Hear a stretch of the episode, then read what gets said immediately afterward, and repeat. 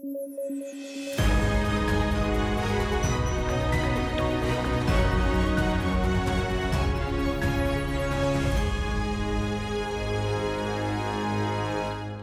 Hola, ¿qué tal? Esto es Debate a través de sudaca.pe. Estamos hoy viernes primero de octubre y al momento de que estamos grabando este episodio todavía no sabemos cómo va a ser la votación del Congreso respecto a la moción de censura del el ministro Maraví, ministro de Trabajo. Em, todo apunta a que eh, lo van a censurar, ¿no? Creo que el día de ayer la oposición ha estado firme, ha sido clara al respecto. Em, y ha habido argumentos de personas, como hemos tenido ayer a Ángel Páez, por ejemplo, ¿no? Y han salido eh, muchos más indicios el día de hoy de los vínculos cercanos que sí tendría, pues, Maraví con Sendero Luminoso, con el Movadef. Entonces, esto en un contexto en donde además salen más noticias, donde Pedro Castillo sigue recibiendo en Palacio a personas del Movadef, pues no ayudan mucho a mantener la tranquilidad de los opositores. Y creo que en este momento lo que menos hay que darle a eh, la oposición furibunda, digamos, es eh, darle razones. Y justamente, pues, Pedro Castillo y su gobierno parece que se los está dando, ¿no? Pero por otro lado tenemos a un Pedro Castillo que más bien trata de aguantar o de arreglar los tweets medio impulsivos, medio pensados que tiene eh, Bellido alrededor de todo este tema del gas, todo este tema de la censura. Y para, como, como si fuese algo nuevo, pues estos temas terminan siendo bastante perjudiciales para la tranquilidad mental de los peruanos. ¿no? ¿Cómo has visto tú esto, Paolo? ¿Te atreves a hacer una apuesta respecto a la censura? ¿Cómo ves la situación? Eh, yo ya no me atrevo a hacer una apuesta sobre nada, porque claramente el gobierno es impredecible. Es decir, un día Castillo sale a decir que, que la cuestión de confianza es, fundamental para el equilibrio de poderes, y el día siguiente dice que, bueno, si hubo excesos lo hemos corregido al Premier. Eh, entonces está jugando el partido de hacerse el huevón o algo así, porque si no, no se me ocurre qué más está haciendo, ¿no? Porque, digamos, de qué lado es, no sé si de qué lado está sea demasiado inocente de decir, pero, pero, digamos, ¿a qué juega? Creo que sí es una pregunta válida ahora, porque no creo que juegue, yo creo que ya dejó de la explicación de satisfactoria de ser que está jugando a darle la razón a todos y hacerse loco y, y y, digamos, resistir así durante todo su mandato. Eso es imposible, ¿no? Vamos, ya tienes un ministro que se ha caído, otro ministro interpelado que muy probablemente lo van a censurar y probablemente van a seguir como siguiente, como siguiente punto con el ministro, por ejemplo, de Transportes y Comunicaciones, etcétera, etcétera, etcétera. Eso va a ser así, ya se anunció, además, Montoya lo ha dicho explícitamente, vamos a ir ministro por ministro si Castillo cree que puede seguir jugando a un digo una cosa, después digo otra, y bueno, vamos a ver si nos mantenemos, no sé, no, no, creo que lo vaya a poder sostener por mucho tiempo más, pero y, eso va a ser peor, porque ahí sí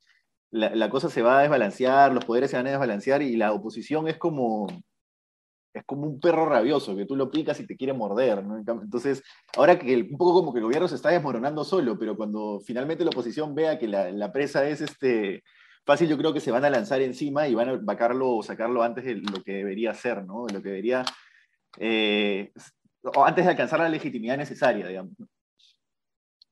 Sí, bueno, igual todo apunta, ¿no? A que lo van a censurar, censurar pero como dices, pues nada está dicho en el Perú de Jaime Chincha, ¿no?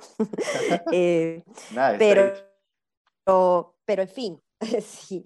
En todo caso, eh, lo que yo veo acá, pues, es, es esta, no sé si llamarlo gobierno de dos cabezas, sino más bien un gobierno acéfalo, en donde están, hay diversas posiciones, creo que es la misma ideología al fin y al cabo, pero diversas personalidades más que posiciones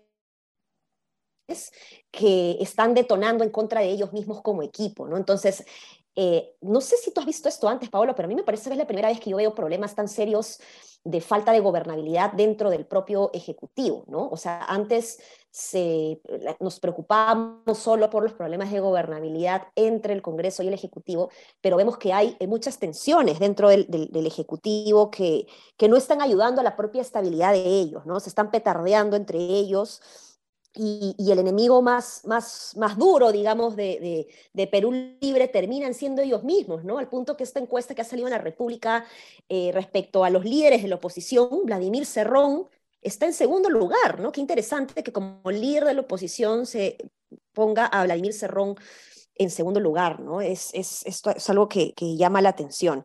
Y en esta línea, eh, Anuska Buenaluque de Epicentro TV ha sacado un reportaje interesante respecto a unos chats que tiene eh, no la bancada, sino el, ayúdame con esto, el, equipo del partido, digamos el Congreso Nacional de los militantes de Perú Libre. Eh, en donde ahí se puede notar pues con mayor detalle eh, eh, que hay pues posturas diversas y eso finalmente es normal, ¿no? En, todos los partidos no vas a encontrar personas que piensen exactamente, pero cuando tú ya eres gobierno, tienes que trabajar como equipo y esto no lo están sabiendo hacer. ¿Cómo lo ves tú, Pablo? Claro, es lo que yo decía la vez pasada. Yo no me cierro a la posibilidad de ver a Cerrón vacando a Castillo en un momento. Cerrón liderando un proceso de vacancia en alianza con otros votos en el Congreso, por ejemplo. Cerrón es, el, segundo líder de la oposición, sin dudas, y Bellido es Cerrón, es el emisario de Cerrón. Entonces es como que el presidente tuviera de jefe de su gabinete al líder de la oposición, solamente que eh, la oposición no debía hacer eso la oposición porque aparte tienes otra oposición que también es igual de feroz, igual de peligrosa. Si la otra oposición fuera más responsable, bueno, ¿no? Pero es como, o sea, esto es un gobierno de alianza, parece, entre un líder que no tiene nada, o, sea, que ni siquiera es líder, digamos, de Castillo, con, con la oposición. Como si la oposición lo estuviera sosteniendo, no los puede dejar, yo creo que no los puede dejar porque lo otro es igual oposición o vacancia, ¿no? Entonces, yo no, no recuerdo, yo recuerdo poca gobernabilidad por incapacidad del gobierno, en el caso de, PPK, por incapacidad política para desenvolverse políticamente. Y por supuesto por la matonería de la bancada de Fuerza Popular en ese Congreso que fue nefasta, ¿no? Pero no recuerdo una inestabilidad política como esta por peleas internas en el partido de gobierno y en los que deberían ser el oficialismo, ¿no? Eso, eso hace mucho más precario, creo, el gobierno que lo que fue el de PPK y, mire, y miremos cómo terminó el de PPK. Tuvimos cuatro presidentes en cinco años, entonces está complicado, ¿no? Sí, este gobierno está mostrando unas serias eh, incapacidades para pensar con claridad, es lo que decía la vez pasada, ¿no? Eh, eh, es un gobierno como esquizofrénico que no tiene la capacidad mental de poder tomar decisiones claras, coherentes, sensatas y, en equipo, además, ¿no? Se están, como digo, petardeándose a ellos mismos, ¿no? Y, las contradicciones son muy extrañas, ¿no? Primero hemos tenido un Bellido que ha invitado a salir a Maraví y luego no ha pasado ni cuántas semanas, Pablo, dos semanas creo, ¿no? En donde está diciendo, si me sacan a, a Maraví, le cierro el Congreso. Es como, oye, pero hace dos semanas quería sacarlo y ahora dices esto. Hace dos semanas le pediste la renuncia. Eh, y después tweets que... Claro. Exacto, entonces, este, eh, después tweets un domingo tranquilo, ¿no? La gente está a la hora de almorzar y de pronto Bellido, pues, este, ¡prum! manda una amenaza al sector privado y al día siguiente sube el dólar. Entonces no podemos estar así. Y, Castillo más bien está eh, tratando de borrar todo lo que tuitea eh, eh, Bellido, ¿no? A través de, mensajes un poco más que están orientados a tratar de dar mayor tranquilidad, pero ya no se le cree mucho, ¿no? Porque los gestos son otros. Entonces, si tú dices una cosa, pero los gestos te muestran otra cosa, ahí entras en una confusión que lo único que hace es desprestigiarte y, perder la legitimidad o la poca legitimidad que, que tienes, ¿no? Pero además ellos han decidido, entiendo, jugar el partido político, ¿no? Han decidido jugar el partido político populista, además, con medidas de impacto político populista. Populista, como vuelvo a decir, es un término que de repente ya es demasiado usado, manido para gobernantes de izquierda en Latinoamérica, pero creo que es un término que podría describir bien. Es decir, mañana yo lo que voy a hacer es no la medida técnica, sino la medida que solucione en dos semanas el problema, ¿no? Eh, y que probablemente no sea técnicamente bueno. Han decidido jugar ese partido, pero creo que no se dan cuenta que el partido político en realidad son dos partidos. Un partido, un partido que se juega en ese frente, pero otro partido que se juega en el frente de política del día a día, de política que la gente no, de la, que la, que la gente no está tan pendiente. Esta política en la que la que le llaman política de Twitter también juega un partido, un partido menos importante probablemente, pero un partido, un partido igual y un partido además que te, lo que hace es desgastar, desgastar, desgastar. No son golpes grandes como si es que sale toda la población a marchar y se baja el gobierno como en noviembre, pero es un desgaste, desgaste. Y parece que no saben jugarlo, porque es imposible jugar un partido cuando tienes a dos personas que tiran la pelota para lados distintos, ¿no? si tienes a Bellido diciendo una cosa y Castillo diciendo otra, nadie en este pequeño partido donde sí se espera cierta coherencia, donde sí, sí hay todavía ciertos rezagos de, cordura, digamos, este, como, como, como electores me refiero en, el sentido de que esperamos que los políticos sean por lo menos mínimamente coherentes en su, en su personaje. Entonces, es imposible ganar ese partido, pero bueno, no sé. Sí, totalmente. Y bueno, tenemos también algunas, em, algunos mensajes de algunos congresistas que salieron de esta reunión que tuvieron con Pedro Castillo la noche en la que, anterior al, al, debate de la censura, ¿no? El miércoles en la noche, déjenme encontrar el, la publicidad por acá de, la publicidad, digo, la noticia, Em, eh, Carlos Anderson comentó de que Castillo había dado a entender de que no tenían más de tres meses este gabinete, entonces es como, ¿cómo dices eso, eso, no? Claro. Sí, sí, sí, sin dudas. Este, en, fin, yo, yo lo que creo es que eh, hoy día David, lo voy a quemar ahora que no está, lo voy a quemar. hoy día David dijo que, y, le dije que se le iba a sacar en cara públicamente, que le estaba pareciendo razonable la hipótesis de que la vacancia era la mejor salida para este país. Lo dijo evidentemente en tono medio en broma, ¿no? Pero, pero, yo creo, pero yo creo que, que no, no encaminamos hacia nada. Y si no encaminamos hacia nada es la peor desgracia para cualquier país, porque cuando no te encaminas hacia nada empiezan a haber esos surgimientos de grupos como por ejemplo la resistencia, que pueden surgir desde el otro lado también. La resistencia sobre todo me preocupa a mí un montón porque estamos con todas las condiciones perfectas para que como oposición un gobierno nefasto de izquierda, un gobierno nefasto como por ejemplo se consideró en algún momento a Lula, que no lo fue, pero que se lo consideró, no, no fue nefasto, ¿no? pero se lo consideró, salió un Bolsonaro, acá puede ser algo mucho peor, porque el gobierno puede ser mucho peor. Claro. Ahora, está circulando una carta que no sé si es confirmado, tiene el sello del cargo del despacho presidencial, pero no tiene las firmas de los miembros del Consejo de Estado.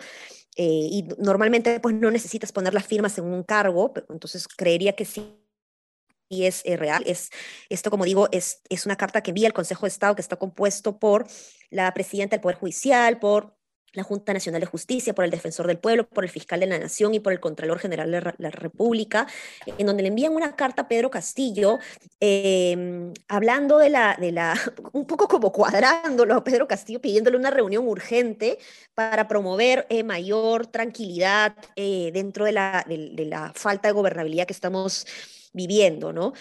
Eh, esperemos que, que, bueno, que de, de esta manera, pues las instituciones salgan justamente a floren, ¿no? Parece una contradicción, pero en momentos de, mm, de crisis en donde la debilidad institucional está a flor de piel, creo que eh, justamente lo poco que hemos ganado, construido en términos institucionales, pueden emerger justamente para hacerle frente a este problema que estamos teniendo, ¿no? Pero tú crees que tenemos instituciones, Ale, para sobrellevar, no sé, pues un crecimiento acelerado y un movimiento autoritario?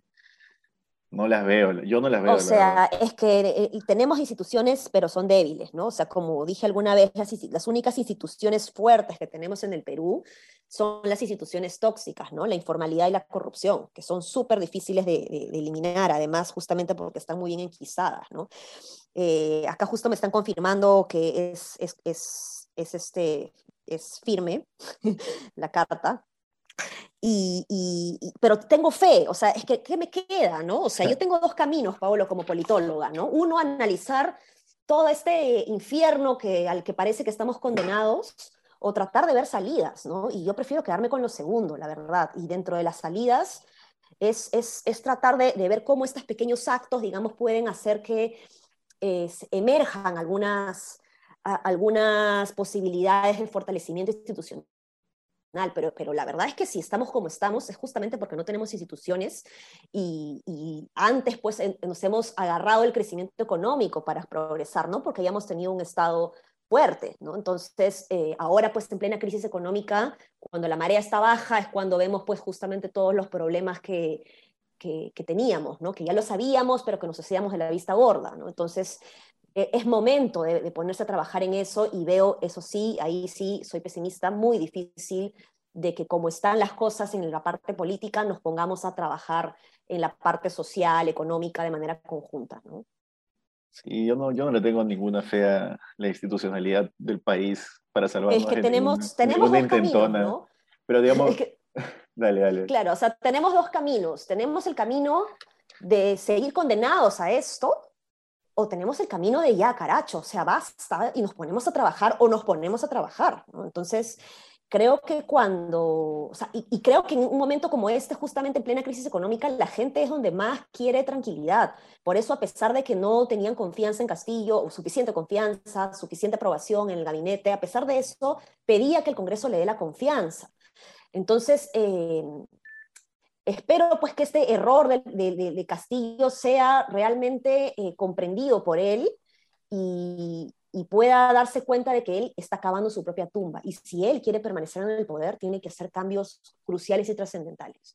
Pero, pero también igual, igual no hay que perderle un ojo al número de la encuesta, ¿no? Porque si Castillo se establece en torno al 35, 40% y esa es su costra dura que no va a bajar, entonces eh, yo, yo pensaría más en un colapso político-social del país que más que, que algo como que, como que como que se lo vaquen, ¿no? O sea, si es que el tipo sigue manteniendo esa base y esa base no se reduce pese a sus errores, eh, que los tiene, creo que son innegables, yo sí pensaría que nos estamos encaminando inevitablemente un choque horrible entre peruanos mismos, porque la polarización del lado de los que quieren, digamos, que el gobierno de Castillo termine, nunca la he visto, digamos, tan abierta, nunca he visto condiciones, digamos, como para que una persona diga abiertamente, oye, ¿sabes qué? Ese presidente no debería estarnos gobernando.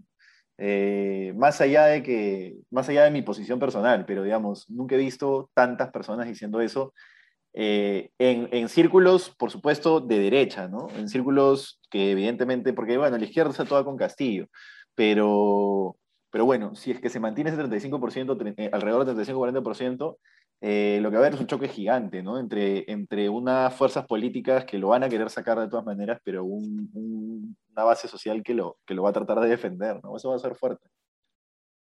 Sí, complicado, complicado lo que se viene eh, y ya basta, ¿no? ya basta, ¿qué más puedo decir? Es lo único que, se me, que me nace del, corazón, ¿no? Sí, sí, sí. Sí, pues. Bueno, eh, ¿algo más, Paolo? No, eso Con eso estamos, creo, ¿no? Eso es.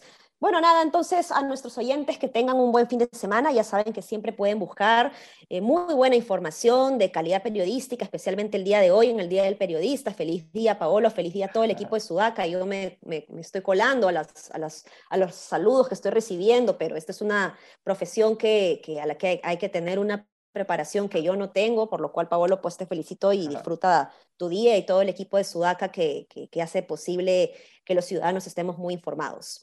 Eh, eso es todo, nos vemos. Un abrazo. Un abrazo, Ale, gracias. Chao, chao.